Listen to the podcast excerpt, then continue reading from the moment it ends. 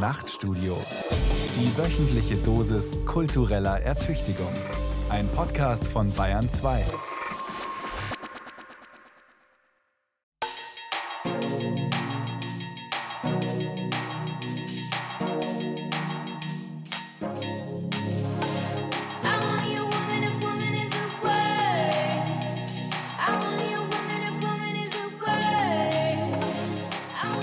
Was ist eine Frau?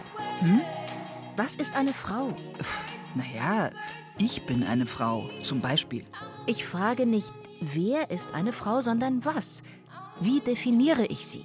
Eine Frau ist ein erwachsener weiblicher Mensch. Ja, klar. Und was ist weiblich? Das weiß doch jeder. Jede. Vagina, Uterus, Eierstöcke, Brüste, hohe Stimme, Menstruation. Eine Frau ist ein Mensch, der mehrheitlich in bestimmten Berufen Frauenberufen arbeitet, im Durchschnitt 18 Prozent weniger verdient als ein Mann und erheblich mehr unbezahlte Sorgearbeit verrichtet. Eine Frau ist ein Mensch, der andere seltener unterbricht und schlechter verhandelt als ein Mann. Die Durchschnittsfrau rennt langsamer als der Durchschnittsmann, verträgt weniger Alkohol, wirft einen Ball weniger weit. Das schwache Geschlecht. Frauen gebären, Frauen schenken Leben. Nicht alle und nicht in jedem Alter. Das können manche Männer außerdem auch. Transmänner, die sich für einen Transitionsweg entschieden haben, der ihre Reproduktionsorgane intakt lässt. Transitionsweg. Ja, der Prozess, durch den Transpersonen ihr Erscheinungsbild ihrem Geschlecht angleichen. Manche Transmänner nehmen Testosteron, manche lassen sich operieren, manche tun beides nicht. Wenn Eierstöcke und Uterus intakt bleiben, dann können sie nach Absetzen der Hormone schwanger werden. Moment, Moment mal, das geht mir jetzt zu schnell. Ich meine, wieso sollen Männer gebären?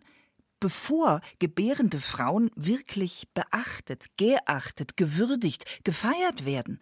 Frauen pressen seit Menschengedenken Menschen aus sich heraus, ohne dass ein Hahn danach kräht. Männer, die gebären. Ho, ho. Ja, vielleicht interessiert sich dann mal jemand dafür. Ja, jetzt mal langsam. Dir. Uns? Ja, uns wird ja nichts weggenommen. Woher willst du das wissen? Wer gibt mir Vertrauen in eine Welt, die das weibliche Geschlecht benachteiligt, missachtet, diskriminiert? Und wenn eine Frau getötet wird, nicht von Femizid, Mord oder Totschlag redet, sondern von Familiendrama. Solange das so ist, ist auch klar, was die Frau ist. Eine Kategorie Mensch, die sich verteidigen, schützen, ermächtigen muss. Und woran erkenne ich sie? Fragen wir Feministinnen. Aber die Feministinnen streiten sich. Wie wir? Darüber, was eine Frau ist.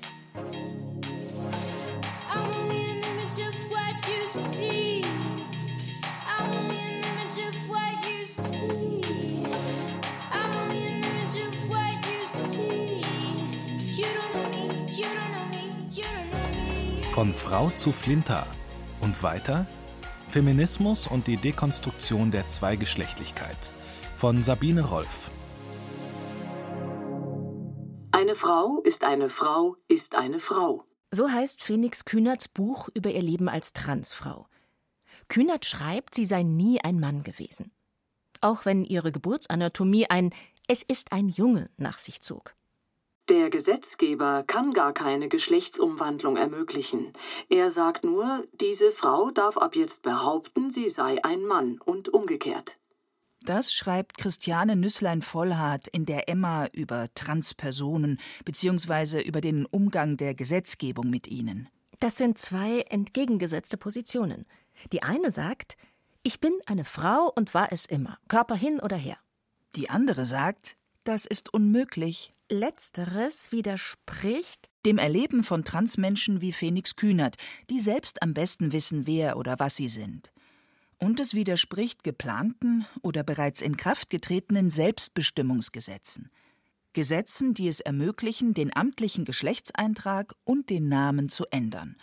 Ohne psychologische Begutachtung, ohne Gerichtsbeschluss und ohne hormonelle oder chirurgische Eingriffe. Eine so unkomplizierte Vorgehensweise, wie es sie zum Beispiel in Belgien, Argentinien, Malta oder Dänemark schon länger gibt und wie sie in Deutschland geplant ist, entlastet Transpersonen von langwierigen und entwürdigenden Begutachtungsprozeduren. Der Verein Frauenhauskoordinierung, zweifellos eine feministische Institution, begrüßt das in Deutschland geplante Selbstbestimmungsgesetz. Der Verein vernetzt und unterstützt bundesweit Frauenhäuser. Und, so heißt es in einer Stellungnahme vom 13. September 2022, setzt sich dafür ein, dass alle Frauen diskriminierungsfreien und hürdenarmen Zugang zu Schutz vor Gewalt erhalten und meint dabei grundsätzlich CIS-Frauen, Transfrauen, intergeschlechtliche Frauen sowie alle Menschen, die sich als Frauen oder Mädchen verstehen. CIS-Frauen sind die, die in Übereinstimmung mit dem Geschlecht leben, das ihnen bei Geburt zugeordnet wurde. Sie sind, so der Verein Frauenhauskoordinierung, nicht die einzigen Frauen, die es gibt. Das ist eine klare Positionierung im Streit darum, wer als Frau gilt oder gelten soll. Dieser Streit beschäftigt Feministinnen verschiedener Länder, darunter Deutschland, im Zuge der Liberalisierung nationaler Geschlechtergesetze. Die Emma bezeichnet die im Ampelkoalitionsvertrag vereinbarten Selbstbestimmungsregelungen als Geschlechtswechsel via Sprechakt. Auf ihrer Internetseite zeigt sich die Zeitschrift von Alice Schwarzer alarmiert. Aus dem berechtigten Kampf gegen die Diskriminierung transsexueller Menschen ist eine frauenfeindliche Ideologie geworden, die biologische Fakten leugnet. Biologische Fakten. Der Körper ist der Dreh- und Angelpunkt dieser Ablehnung. Feministinnen, die sich so äußern, die Menschen entlang körperlicher Merkmale in die Gruppe der Frauen ein- oder ausschließen, werden von vielen transfreundlicheren Personen einem Trans-Exclusionary Radical Feminism, einem trans-ausschließenden radikalen Feminismus zugeordnet oder abgekürzt TERF genannt. Okay, aber das hier ist eine Sendung über Frauen. Warum reden wir über Trans? Weil in diesem Streit unterschiedliche Definitionen von Frau oder Geschlecht aneinander geraten. Einerseits eine, die, wie etwa das Bundesverfassungsgericht es ausdrückt, der psychischen Konstitution und selbstempfundenen Geschlechtlichkeit einen hohen Stellenwert einräumt. Andererseits eine Definition, in der Frausein letztlich an eine bestimmte Anatomie gebunden bleibt. Eine Bindung, die nur mit hohem Aufwand und psychologischen und gerichtlichen Beglaubigungsprozeduren zu lockern ist. Manche Feministinnen sagen, sie hätten nichts gegen Transsexualität. Aber mit liberalen Selbstbestimmungsgesetzen werde die Angelegenheit zu einfach. Und das öffnet dem Missbrauch Tür und Tor. So klingt jedenfalls Harry Potter-Autorin J.K. Rowling mit Blick auf das im Jahr 2022 von der schottischen Regierung beschlossene und kurz darauf von der englischen Regierung gestoppte Trans-Selbstbestimmungsgesetz. Wenn man die Türen zu Toiletten und Umkleideräumen für jeden Mann öffnet, der glaubt oder fühlt, eine Frau zu sein, und wie gesagt, Geschlechtsbescheinigungen könnten ohne Voraussetzung jeglicher Operationen oder Hormonbehandlung ausgestellt werden, dann öffnet man diese Türen für alle Männer, die hinein wollen. Und das bedeutet Gefahr. Gewalt, ja womöglich sexuelle Übergriffe, schreibt Rowling unter der Überschrift Frauen werden abgeschafft in der Emma. Sabine Hark, Professorin für Gender Studies, findet solche Argumentationen bedenklich. Hark leitet das Zentrum für interdisziplinäre Frauen- und Geschlechterforschung ZIFG an der Technischen Universität Berlin. Was da ja passiert, ist ja durchaus auch eine Verdinglichung von frauenfeindlicher, patriarchaler Gewalt, indem sie gewissermaßen in die Körper, in die männlichen Körper gesteckt wird. Das Problem an Vergewaltigung ist das Patriarchat und ist die Tatsache, dass männliche Sozialisation leider immer noch in Frauenhass, in Abwertung des Weiblichen, in Gewaltförmigkeit passiert. Das ist ja das Problem. Das steckt ja nicht in diesem Körperteil. Das steckt darin, wie dieses Körperteil darin sozusagen instrumentalisiert und eingesetzt wird.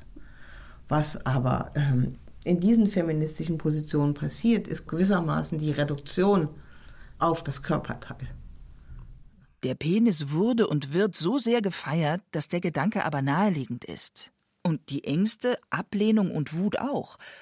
Ein Fokus auf ihn hat feministische Tradition. in den frühen Phasen des Feminismus gab es ja durchaus so ein bisschen, wie sagt man dazu, handfest sozusagen, also dieses, dieses Spielen mit der Kastration. Ähm, sagen, alle Männer werden kastriert und dann haben wir das Problem mit dem Patriarchat gelöst. Was natürlich Metapher gewesen ist, keine reale sozusagen Forderung, aber die, die er eben dennoch sozusagen gespielt hat mit dieser Idee von, okay, das Patriarchat steckt in diesem Körperteil. Was natürlich Quatsch ist. Sozusagen. Ne? Schwanz ab. Ja, genau. So lösen wir keine Probleme.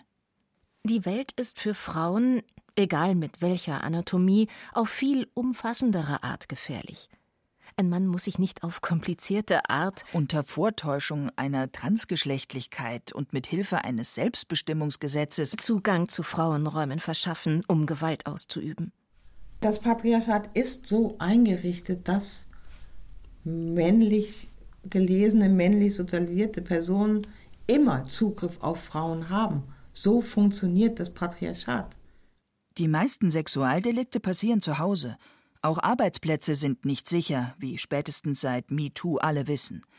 Wer, wie Frauen, sehr oft weniger Geld, weniger Einfluss, weniger Spielraum hat als das Gegenüber, ist angreifbar. Auch reine Frauen- oder Mädchengruppen sind nicht automatisch harmonisch, solidarisch oder sicher. Und selbst das feministische Wir war nie homogen. Der Begriff der Frau war von Anfang an umkämpft. Ain't I a woman? Bin ich etwa keine Frau?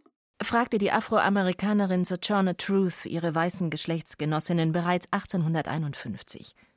Denn auch unter Frauen gab und gibt es Rassismus, gab und gibt es Homophobie, Klassenunterschiede, Hierarchien, mangelnde Solidarität, Ignoranz, Gewalt. Frau ist nicht gleich Frau. Allerdings gibt es nicht nur einen Feminismus, der solidarische Schwesternschaft behauptet, wo keine ist, oder sich von geschlechtlicher Ambivalenz abgrenzt. Es gibt auch weit gefasste, offene feministische Allianzen. Die Buchstabenreihung Flinta Frauen, Lesben, Inter, nicht-binär, trans, agender drückt das aus.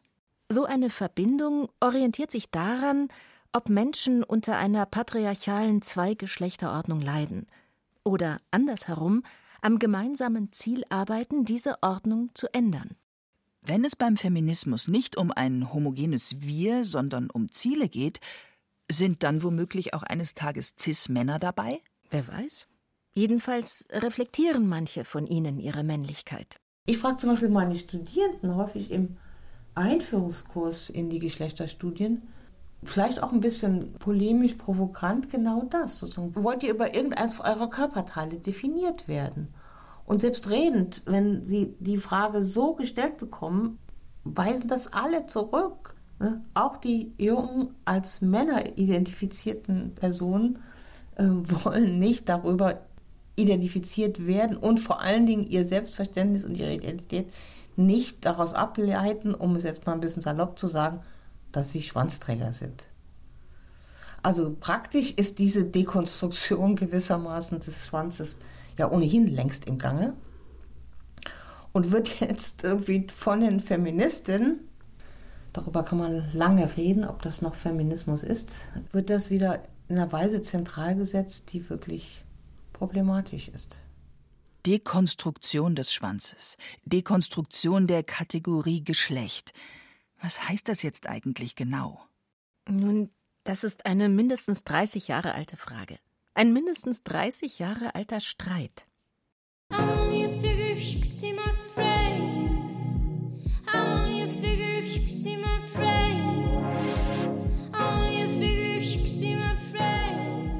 Im 1990 erschienenen gendertheoretischen Klassiker Gender Trouble beschreibt Judith Butler, dass nicht nur das soziale, sondern auch das körperliche Geschlecht untrennbar mit Kultur verflochten ist. Wie wir als geschlechtliche Wesen leben, ist, so Butler, keine Sache der Biologie, aber auch keine der Wahl. Es hängt davon ab, in welche Position eine Gesellschaft oder Kultur uns aufgrund unserer körperlichen Merkmale rückt. Und weil Menschen ihrer Kultur unterworfen sind, sie aber eben auch gestalten, gibt es in einer Art flexiblem Double-Bind Spielraum für Veränderung. Wir können also auch das verändern, was wir üblicherweise für unveränderlich, weil natürlich halten. Zum Beispiel eine Welt mit zwei oder nur zwei unabänderlichen, statischen, ausschließlich einander begehrenden, aufeinander bezogenen Geschlechtern. Was das ganze System, das ja auf einer entweder männlich oder weiblich Logik beruht, aushebelt. Das nennt man Dekonstruktion. Gender Trouble wurde bejubelt und in der Luft zerfetzt. So lasse ich mir von keinem Dekonstruktivisten meine Leibhaftigkeit ausreden zürnte die Historikerin Anne Duden in ihrem Aufsatz Die Frau ohne Unterleib. Sie attestierte Butler zynische Entkörperung. Ulrike Baureitel unterstellte Butler in der Wochenzeitung Ignoranz gegenüber geschlechtlich reproduktiven Potenzen der Frau. Jörg Lau warnte in der Zeit vor einem Feminismus ohne Frauen. Die Vorwürfe damals erinnern an gegenwärtige Debatten um Transsexualität. Sabine Hark von der TU Berlin sagt es so. Also mit Sicherheit gibt es da Parallelen zwischen der damaligen Debatte, die ja unter den Stichwörtern Streit um Differenz geführt wurde, Krise der Kategorie Geschlecht ähm, in den frühen 90er Jahren, 1990er Jahren ähm, und den heutigen Auseinandersetzungen um Transgeschlechtlichkeit, um Transselbstbestimmung und feministische Antworten darauf oder die Herausforderung, die das für Feminismus bedeutet. Butler provoziert immer noch viele, die sich aufgrund ihrer Anatomie als Frau verstehen. Und sie regte damals alle auf, die ja gerade erst begonnen hatten, Frauengeschichte, Frauenliteratur, Frauenkunst, Frauenalltag dem Vergessen zu entreißen. Oder im Namen der Frau zu kämpfen. Und dieser Kampf ist schwerer zu begründen, durchzusetzen, zu finanzieren, wenn plötzlich darüber nachgedacht wird, wie eine Frau oder Geschlechter überhaupt entstehen. Wenn Geschlechter kompliziert werden, eine Frage der Erkenntnistheorie. Butler wurde zu der Figur gemacht, die das feministische Wissen bedroht, die die Kohärenz des Feminismus, des politischen Subjekts des Feminismus Frauen bedroht. Sabine Hark weist in ihrem Buch Dissidente Partizipation Diskursgeschichte des Feminismus darauf hin, dass der Streit ums Geschlecht seinerseits von Geschlechterbildern durchzogen war. Judith Butler wurde in einer Reihe von Artikeln und Aufsätzen zur maskulinen Figur stilisiert, der unterstellt wurde, die jungen WissenschaftlerInnen, die StudentInnen tatsächlich zu verführen, also in einem theoretischen, aber übertragenen, aber auch, darin hat ja schon auch immer mitgeschwungen, äh, in einem konkreten, buchstäblichen Sinne. Das hatte was mit der Imagination dieser Figur als irgendwie zu männlich zu tun. Da gibt es ja viele Beispiele, die ich damals in meinem Buch ja auch untersucht habe, ähm, wie die Figur Judith Butler sozusagen in die Nähe von Männlichkeit, einer bestimmten Männlichkeit gerückt wurde, ja auch zum Teil etwas skurril, weil über das Jüdische nicht gesprochen werden konnte, ist dann irgendwie zum geflügelten Wort damals gewordene Wendung italienischer Abstammung beispielsweise. Und ich glaube, das hatte viel damit zu tun, wie gesagt, dass man jüdischer Abstammung nicht schreiben wollte, durfte, konnte. Äh, und dann irgendwie diese Verknüpfung mit dem Italienischen ähm, hergestellt hat. Die jüdische Philosophin aus Berkeley, die sich heute übrigens mit dem geschlechtsneutralen Pronomen they ansprechen lässt, als Latin Lover, als gefährlicher Mann. Eine Menge Aufregung um eine Person. Butlers Text ist scharfsinnig und innovativ. Sie selbst zweifellos charismatisch und attraktiv. Vor allem aber war Gender Trouble der Austragungsort für eine Diskussion, die schon länger im akademischen und politischen Raum stand, nämlich die über die Beziehung zwischen biologischem und sozialem Geschlecht. Warum wurden diese beiden Aspekte menschlichen Lebens eigentlich begrifflich voneinander getrennt? Die Unterordnung der Frau liegt, so argumentierte man jahrhundertelang, an ihrem empfindlichen Reproduktionsapparat, kleineren Gehirnen oder Muskeln, unhygienischen Ausflüssen, Hormonschwankungen und so. Da wird der Körper zum Problem. Die begriffliche Unterscheidung war also ein Versuch, solchen biologistischen Begründungszusammenhängen zu entgehen? Genau. Während Frauengruppen in den 70er Jahren mit Handspiegeln ihre Vulven entdeckten, trennten Sozial- und Geisteswissenschaftlerinnen den Körper vom Rest der Frau ab. Sex stand für das biologische Geschlecht, Gender für das soziale. Aber Sex und Gender hingen ja doch immer zusammen, oder nicht? Dass eine Frau ein Mensch mit Eierstöcken ist, galt weiterhin als gegeben. Genau. Gender Trouble war also der Finger in der Wunde einer kniffligen, erkenntnistheoretischen wie politischen Frage. Nämlich, wie ist die Koppelung von biologischem und sozialem Geschlecht, die allen als das Natürlichste der Welt erscheint, eigentlich ganz genau zu verstehen? Und das ist damals sozusagen äh, der Skandal gewesen, weil sich ja gerade die, etwa die Geschlechterforschung, die durchaus in der Tradition der kritischen Theorie etwa gedacht hat, in der die Kritik an Naturalismen zentral ist, gewissermaßen, ja, ich sag jetzt mal ein bisschen polemisch, ertappt wurde oder sich vielleicht auch ertappt gefühlt hat, okay, durch die äh, sozusagen Dekonstruktion, die mit Butler dann auf dem Tisch lag. Und die ja im Übrigen schon mit Simone de Beauvoir seit Jahrzehnten auf dem Tisch lag. Man kommt nicht als Frau zur Welt, man wird es. Das schreibt Beauvoir in das andere Geschlecht. Was heißt dieses Werden, wenn es zu Ende gedacht wird? Könnte ein Baby mit Vulva in einer anderen Kultur etwas anderes werden als eine Frau? Sind Kulturen ohne Geschlechter, wie wir sie kennen, denkbar? Immerhin ist die Zivilisation, die Beauvoir als prägenden Faktor nennt, veränderlich. Und was heißt es für den Feminismus, wenn sein Subjekt, die Frau, auf diese Weise unscharfe Ränder bekommt, beweglich wird? Alles, was Feminismus zu wissen braucht, ist, dass es Personen gibt, die als Frauen bezeichnet werden und die spezifischen Formen patriarchaler Gewalt, Aneignung, Unterwerfung, Ausbeutung ausgesetzt sind. Formen von Gewalt, denen im Übrigen ja auch Transpersonen ausgesetzt sind.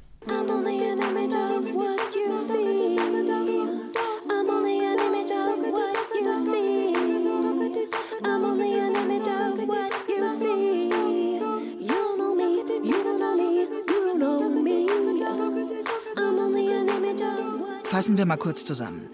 Erstens.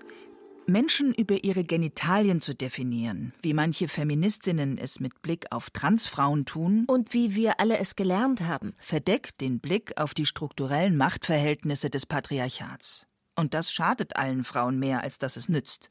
Zweitens, Gender Studies erforschen nicht die Frau, sondern überlegen, wie Geschlechter einschließlich ihrer körperlichen Dimension überhaupt entstehen.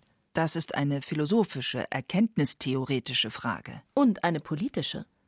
Denn Menschen, die nicht in ein statisches System der Zweigeschlechtlichkeit passen, müssen sich nicht länger als seltsam, unnormal, allenfalls toleriert verstehen.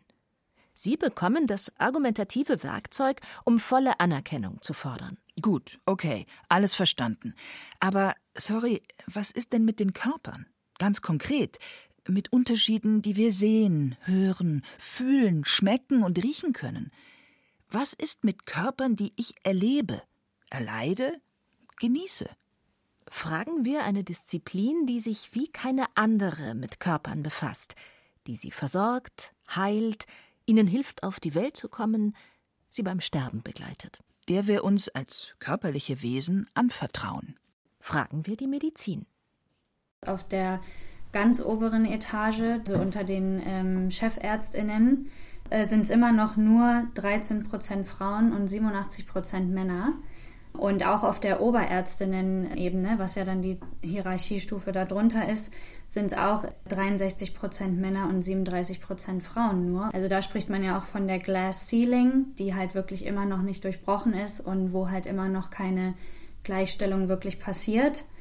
Und das hat eben Auswirkungen auch auf welche Entscheidungen getroffen werden für Fördergelder, für Wissenschaftsprojekte und so weiter und so fort. Das sagt die Ärztin und Studentin der Sexualwissenschaften Maddie Sin. Sie spricht hier für den Verein Feministische Medizin in Berlin. Feministische Medizin. Obwohl inzwischen mehrheitlich Frauen Medizin studieren, dominieren laut dem Deutschen Ärztinnenbund im Jahr 2022 an deutschen Unikliniken weiterhin Männer. Bis vor gar nicht langer Zeit waren sie in den Universitäten, Kliniken und Praxen vollkommen unter sich, jedenfalls auf Seite der Forschenden und der Ärzte. Und das prägte den Umgang mit Körpern, prägte Diagnose und Therapie auch schwerwiegender Erkrankungen. Lange blieb beispielsweise unbemerkt, dass Frauen ganz andere Herzinfarktsymptome haben als Männer. Die Wirkung von Medikamenten wurde bis weit in die 90er Jahre nur an Männern getestet. Deshalb kommt es vor, dass Frauen früher aus Narkosen aufwachen, weil die scheinbar ähm, anders wirken, pharmakokinetisch, und dass sie zum Beispiel bei ähm, Chemotherapien mehr Nebenwirkungen haben als Männer. Frauen, die über Schmerzen klagen, werden immer noch weniger ernst genommen. Das Fachwort dafür ist Pain Bias. Erst vor kurzem wurde festgestellt, dass Menstruationskrämpfe ein gleiches Schmerzlevel haben können wie Herzinfarkte. Der Verein Feministische Medizin engagiert sich für die Gleichstellung aller Geschlechter in der Medizin. Dazu gehört es, über den sogenannten Gender Health Gap zu informieren und darauf aufmerksam zu machen, dass die Vorstellung einer neutralen Naturwissenschaft trügerisch ist. Wir sind Subjekte, wir sind geformt in unserer Umwelt, wir haben einen limitierten Blick immer und wir haben auch einen gefärbten Blick. Und den richten wir auf unser Forschungsdesign, so stellen wir unsere Forschungsteams zusammen, so stellen wir unsere Fragen. Und da ist immer eine Färbung mit drin, da ist immer eine Limitierung mit dabei. Das heißt, eine Neutralität, die die Wissenschaft häufig für sich beansprucht und die auch in der Gesamtgesellschaft häufig so wahrgenommen wird, die gibt es nicht.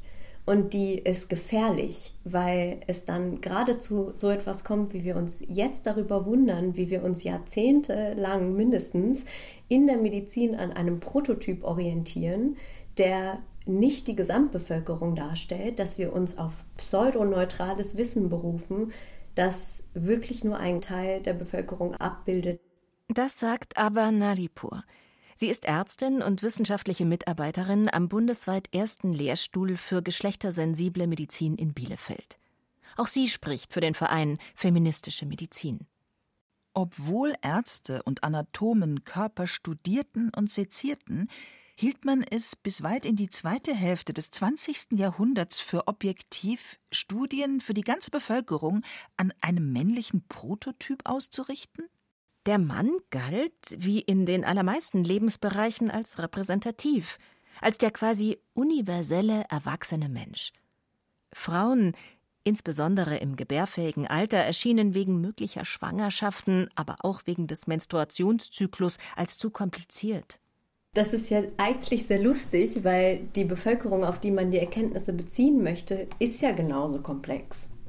Das heißt, eigentlich müsste man sich dann erst recht überlegen, wie könnten wir die Designs durchführen, indem es möglich ist, alle Variabilitäten, alle Hormonvariabilitäten zum Beispiel anzuschauen, um das dann mit einem Medikament in unterschiedlichen Dosierungen oder Medikament auf Hormonstatus abgestimmt, dann in die Gesamtbevölkerung zu geben, wo wir genauso Menschen haben, die mehr Testosteron haben, die einen ähm, Menstruationszyklus haben, die und so weiter.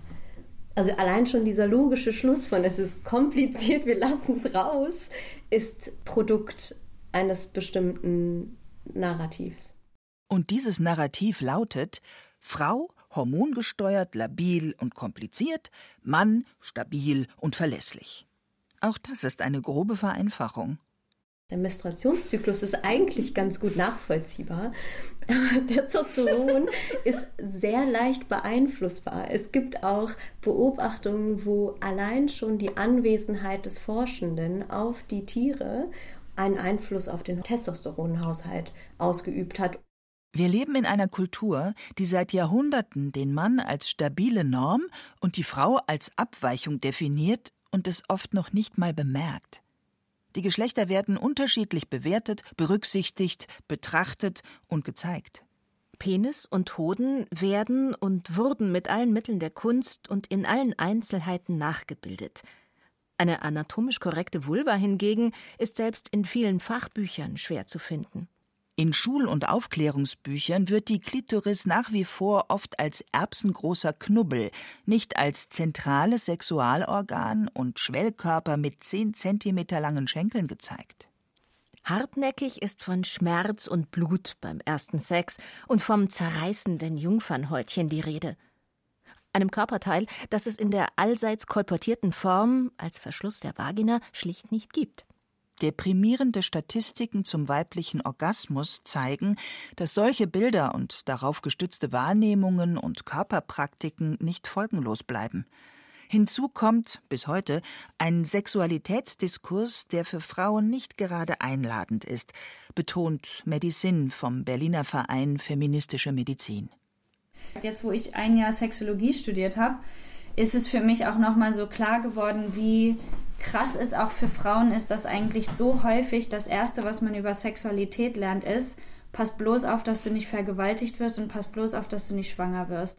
Weibliche Körper, offensive weibliche Sexualität, die Vielfalt und Stärke weiblicher Erfahrungen, all das hat immer noch viel zu wenig kulturellen Raum und wird viel zu wenig gesehen und gewürdigt. Erst allmählich ändert sich das. Allmählich wird der weibliche Körper sichtbarer. Menstruationsblut ist in neueren Werbespots für Binden nicht mehr blau, sondern rot. Der FC Bayern München sieht den Zyklus der Spielerinnen nicht mehr als peinliche Schwäche, sondern bezieht ihn als Möglichkeit der Leistungssteigerung ins Training mit ein. Endlich! Und da soll ich von weiblich gelesenen Positionen reden? Weiblichkeit dekonstruieren? Na schönen Dank. Ja, ich verstehe, dass das schwer fällt. Es würde sicher leichter fallen, Beweglichkeit und Offenheit in Geschlechterfragen anzuerkennen, wenn ich mich selbst in meinem Geschlecht anerkannt und sicher fühle.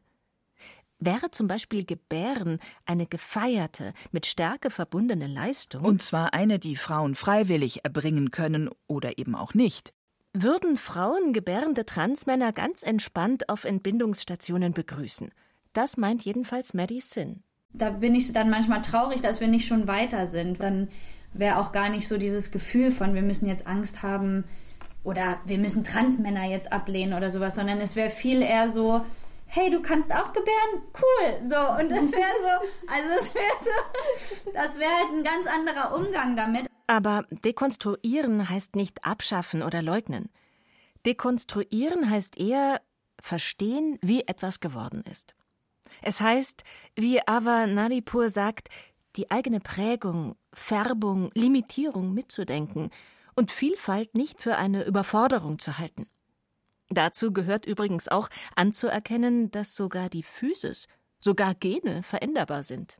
Mittlerweile wissen wir ja auch, dass es Epigenetik gibt. Wir wissen, dass auch das, was wir als klassische Biologie äh, bezeichnen, dass das in Interaktion steht mit der Umwelt und dass es verändert wird. Also wir wissen um Methylierungs-, Demethylierungsprozesse und so weiter, wo auch Gene sich nicht vor verstecken können.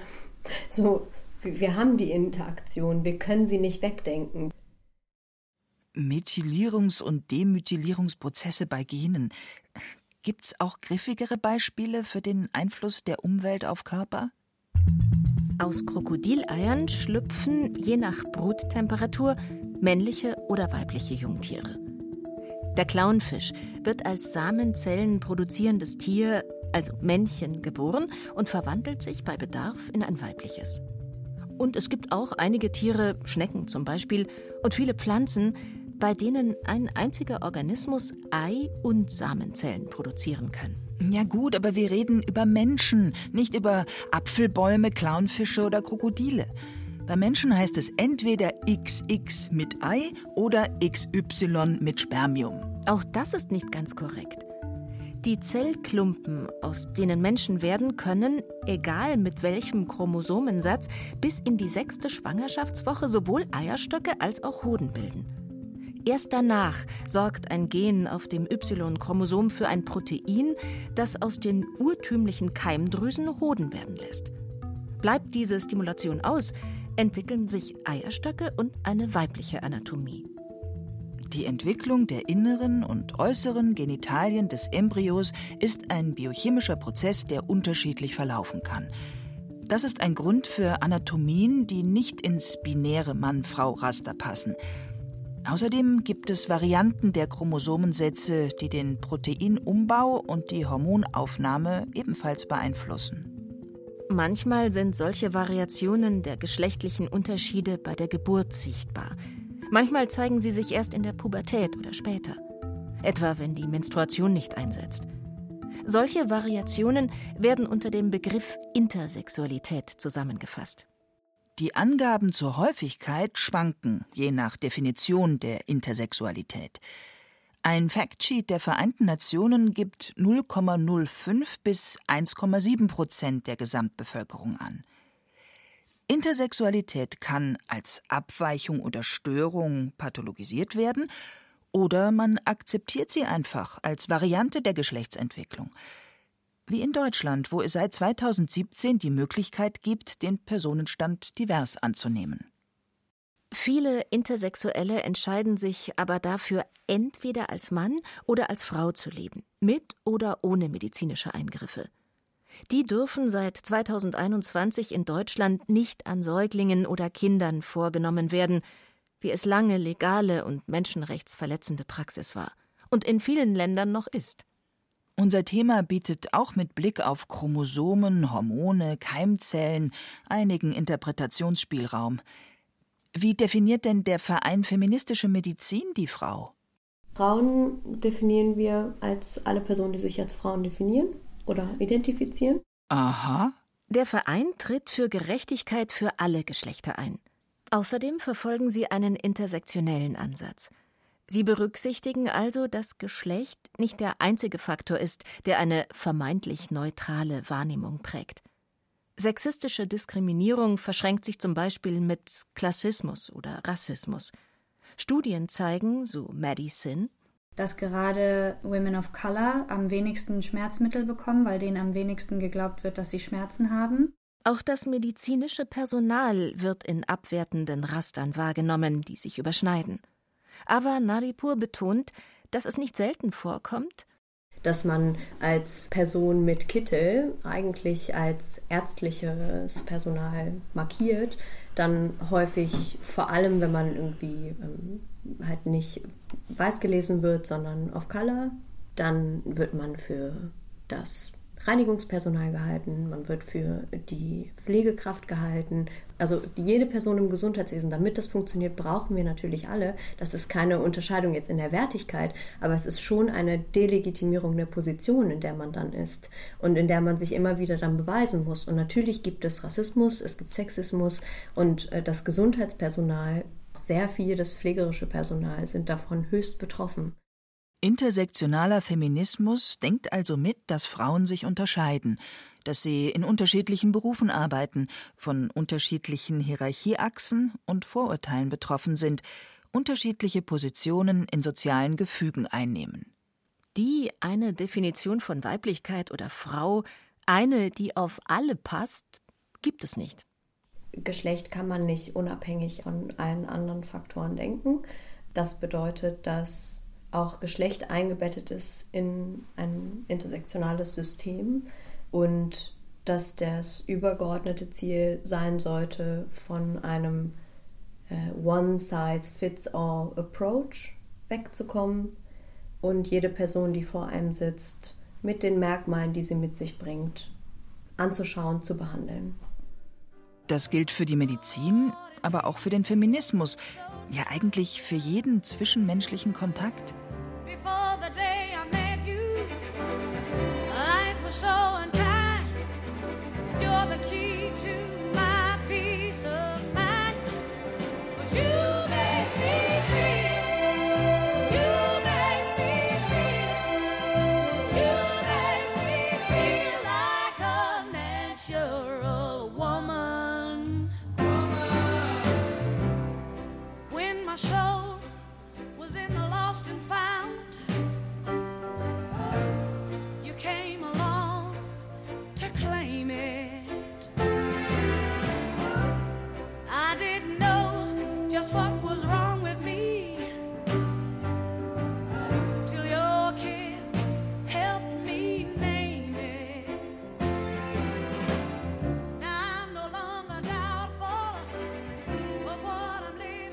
Was macht eine Frau zur Frau? Zur natürlichen oder wohl eher, wenn wir dieses unübersetzbare natural übersetzen wollen, zur wahren, echten, vollkommenen Frau. Hör zu, es ist ein Kuss, ein Du. In unserer Gesellschaft denken alle ein Mann, aber das lässt der Songtext offen. Und sie singt auch nicht Du machst mich zur Frau, sie singt Du machst, dass ich mich wie eine echte Frau fühle. Und wer oder was wäre dann diese Frau? Eine Fantasie? Ein Ideal? Eine Sehnsucht? Eine Vorstellung, die sich in einem Fühlen als auf beglückende Art verwirklicht? Feiert Aretha Franklin einen von Weiblichkeits- und Liebesdiskursen hervorgebrachten performativen Moment glückender, glücklicher Weiblichkeit? Feiert sie auch eine Ermächtigung als schwarze Frau? Das ist ja nun schon wieder sehr theoretisch und auch ein bisschen überinterpretiert. Aber es zeigt, dass es sich lohnt, genau zuzuhören, wenn es um Geschlecht, um Frauen, um Identifizierung geht. Und es zeigt auch, wie unterschiedlich Weiblichkeit gelesen und verstanden werden kann.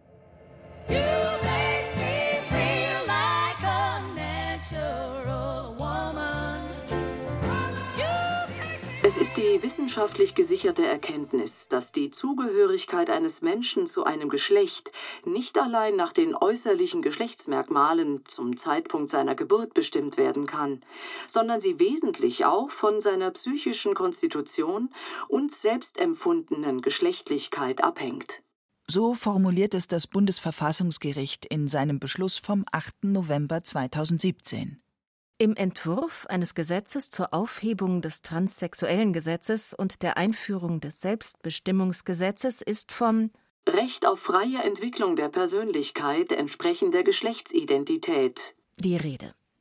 Aber was ist das eigentlich ganz genau, eine Geschlechtsidentität?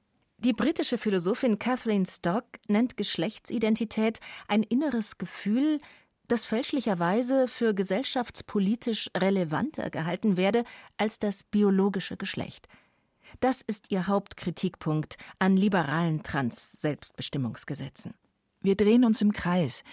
Sie gehört zu den Feministinnen, die unerbittlich auf anatomisch determinierte Weiblichkeit oder Männlichkeit pochen. Wir haben gehört, dass Feminismus auch ohne rein biologisch definierte Weiblichkeit funktioniert.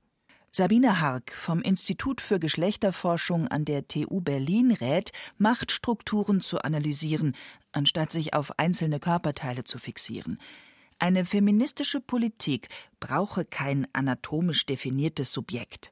Maddie und Ava Naripur vom Verein Feministische Medizin zeigen, wie sehr selbst die medizinische Sicht auf Körper von sozialen Hierarchien beeinflusst ist. Der Verein engagiert sich für ein Gesundheitswesen, das Menschen und ihre Bedürfnisse wahrnimmt, ohne sie in stereotype Muster oder vermeintlich objektive Kategorien zu pressen. Das Bundesverfassungsgericht sagt, wir empfinden das Geschlecht. Wie die Frau in Aretha Franklins Song. Der Duden nennt Identität die als selbst erlebte innere Einheit der Person. Was das bedeutet, wissen alle aus eigenem Erleben. Also ich fühle mich als Frau. Aber nicht jede Frau tut es auf die gleiche Weise. Und dennoch verbindet uns etwas. Aber was? Taugt dazu das Wort Frau überhaupt? Wenn wir Frauen stärker als eine bestimmte Positionierung, also die Bezeichnung einer sozialen, politischen, ökonomischen, kulturellen Positionierung begreifen, innerhalb patriarchaler Strukturen, dann gibt es eigentlich kein Problem mit dem Begriff. Die Positionierung als Frau im rechtlichen, sozialen, kulturellen, symbolischen Sinne, wie Sabine Haag es nennt, wird routinemäßig anhand körperlicher Merkmale direkt nach der Geburt vorgenommen. Wer eine Vulva hat, gilt als Frau und wird auch so behandelt. Verstärkt mit und nach der Pubertät, wenn sich die Körper ausdifferenzieren. Bis dahin ist das Mädchen, zumindest grammatisch, ein Neutrum. Wir werden identifiziert. Sabine Hark verwendet für sich selbst übrigens kein Pronomen, das ja stets eine klare geschlechtliche Markierung darstellt. Zweigeschlechtlichkeit ist ein starres und hierarchisches Raster. Wenn eine Gesellschaft akzeptiert, dass dieses Raster zu eng ist, werden idealerweise Gesetze geändert, so dass ein Positionswechsel, aber auch geschlechtliche Uneindeutigkeit als Normalität lebbar werden. Dazu gehört auch zu überlegen, wie sich das in der Sprache ausdrücken lässt. Bisher positioniert die deutsche Grammatik jeden Menschen in einem Geschlecht. Bleiben wir bei der Frau. Wenn wir sie als Kategorie mit flexiblem Körperbezug verstehen, dann kann ich mich als Frau identifizieren und eine Transgeschlechtsgenossin mit oder ohne Eierstock oder Penis, mit oder ohne breite Schultern, Busen, Bartwuchs, Adamsapfel oder Sopranstimme in meiner Frauensauna, meiner Müttergruppe, meinem weiblichen Kampfsportteam, auf meinem Mädelsabend, kurz in meinem Geschlecht willkommen heißen. Ich könnte auch selbst einen Penis haben. Das macht Weiblichkeit weniger selbstverständlich, aber auch weniger unausweichlich.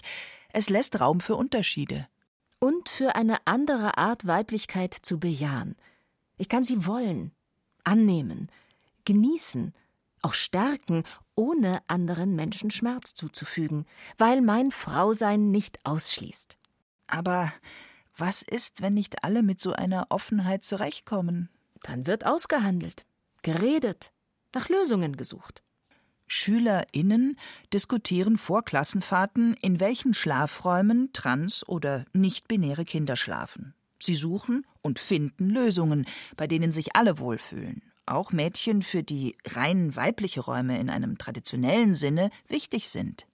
Um so etwas zu diskutieren, braucht es einen respektvollen Umgang. Vielleicht auch einfach ein bisschen Übung. Es ist möglich, über sensible Dinge zu sprechen, ohne einander zu beschämen, zu verletzen. Also zum Beispiel ohne einer Transfrau ihre Weiblichkeit abzusprechen oder ihr Schutzbedürfnis. Hilfreich ist sicher auch das Eingeständnis, nie endgültige oder verallgemeinerbare Lösungen zu finden. Und was ist mit einer Sprache, die mich als Cis-Frau, als Person mit Uterus oder als menstruierender Mensch bezeichnet? Muss ich die verwenden? Es gibt kein Müssen. Ein bisschen Offenheit wäre aber schön. Oder Neugier. Wie bei allem kommt es auf die Situation an, in der diese Begriffe verwendet werden. Menschen, die heterosexuell begehren und lieben, werden traditionellen Wörtern der Zweigeschlechtlichkeit wahrscheinlich einiges abgewinnen können. Ganz egal, ob sie Geschlechter für naturgegeben halten oder aber für diskursiv verfasst. Menschen, die sich weder als Mann noch als Frau identifizieren, und Menschen, die sich politisch und wissenschaftlich mit Genderfragen befassen, brauchen Begriffe dafür. Und alle anderen brauchen sie, um sich mit ihnen darüber zu unterhalten. Allerdings sollten wir keine neuen Schubladen basteln. Sabine Hark von der TU Berlin meint, dass uns die Unterscheidung von äh, Cis und Trans eben auch ein Problem beschert hat. Nämlich, dass wir zunehmend sozusagen von distinkten Gruppen von Cis- und Trans-Menschen ausgehen. Etwas, was ich bezweifeln würde. Also erstens, wo ist diese Grenze? Ich kenne viele Frauen, die mit ihrer Weiblichkeit hadern. Oder Männer, die ihre Rolle zu eng finden. Und da helfen auch immer feinere Begriffsunterscheidungen und LGBTIQ-Reihungen nicht weiter. Ich denke, es geht auch hier nicht um einen Gegensatz, nicht um entweder neue Definitionen oder fließende Übergänge, sondern vielleicht auch hier um ein sowohl als auch, je nachdem, was in einer Situation gerade wichtig ist. Medicin vom Verein Feministische Medizin findet es sinnvoll, dass man einfach wenn man über ein Thema redet, einfach die Personengruppen nochmal klarstellt. Und da kann es zum Beispiel so sein, dass wenn man eben den Begriff Frau benutzt, dass man da ganz klar auch Transfrauen mit meint, weil die eben auch weiblich gelesen werden. Und äh, das wäre zum Beispiel beim Thema Catcalls etwas, was dann beide gleich empfinden und erfahren. Und wenn man dann aber eben zum Beispiel gesundheitliche Sachen sagen möchte, dann könnte man jetzt zu dem Begriff gehen, dass man eben von CIS-Frauen redet und Menschen mit Uterus. Und dann hat man die Begrifflichkeiten einfach verdeutlicht. Im medizinischen Alltag, sagt Ava Naripur, ist es wichtig, präzise zu besprechen, was für ein Körper behandelt wird. Das bedeutet, dass wir in vielen Dingen auch nachfragen müssen. Also wir wissen ja manchmal nicht, wenn wir Personen vor uns haben, selbst in der Notaufnahme, ob die Person zum Beispiel gerade sich in einer Transition befindet oder ob sie Hormonpräparate einnimmt, aus was auch immer für Gründen. Und auch beim Thema Entbindung wird manchmal von Menschen mit Uterus die Rede sein. Das sollte niemanden in Panik versetzen, so Medicine. Es wird immer Frauen und Mütter geben und die werden auch in der Geburtshilfe versorgt. Und genauso ist es so, dass es Transmänner gibt, die gebären werden und die werden einfach auch dort behandelt und äh, sollen ihre respektvolle, schöne Geburt erleben. Und genauso brauchen dann Transfrauen, je nachdem, was sie für einen Transitionsweg auch gewählt haben, gesundheitliche Versorgung. Und auch die sollen gut versorgt werden. Und das kann alles gleichzeitig miteinander existieren. Es wird niemandem was weggenommen, sondern eher kann man noch mehr lernen. Wer weiß, ob es immer Frauen und Mütter geben wird, wenn die Körper nicht ausschlaggebend sind. Naja, solange sich Menschen als solche identifizieren. Und je vielfältiger, offener, beweglicher, gerechter und menschenfreundlicher die Geschlechterverhältnisse werden, desto attraktiver wird auch das Leben als Frau.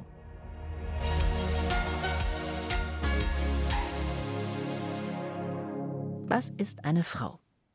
Ich bin eine Frau. Das war meine erste Antwort. Und sie ist, das wissen wir nun nach einer Stunde, ziemlich gut. Was sagst du? Ich. Ich sage, Frauen sind alle, die sich als Frau identifizieren. Ob, auf welche Weise und wie sehr ich das selbst tue, das erzähle ich ein anderes Mal. I'm only an image of see. I want me an image of what you see.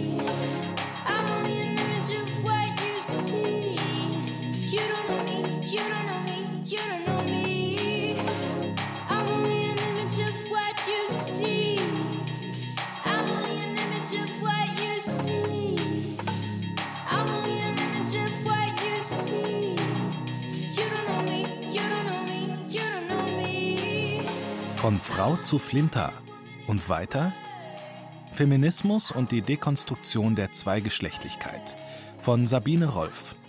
Es sprachen Susanne Schröder, Hemmer Michel und Inka Kübel. Technik Tim Höfer. Regie Rainer Schaller. Redaktion Hardy Funk. Eine Produktion des Bayerischen Rundfunks 2023.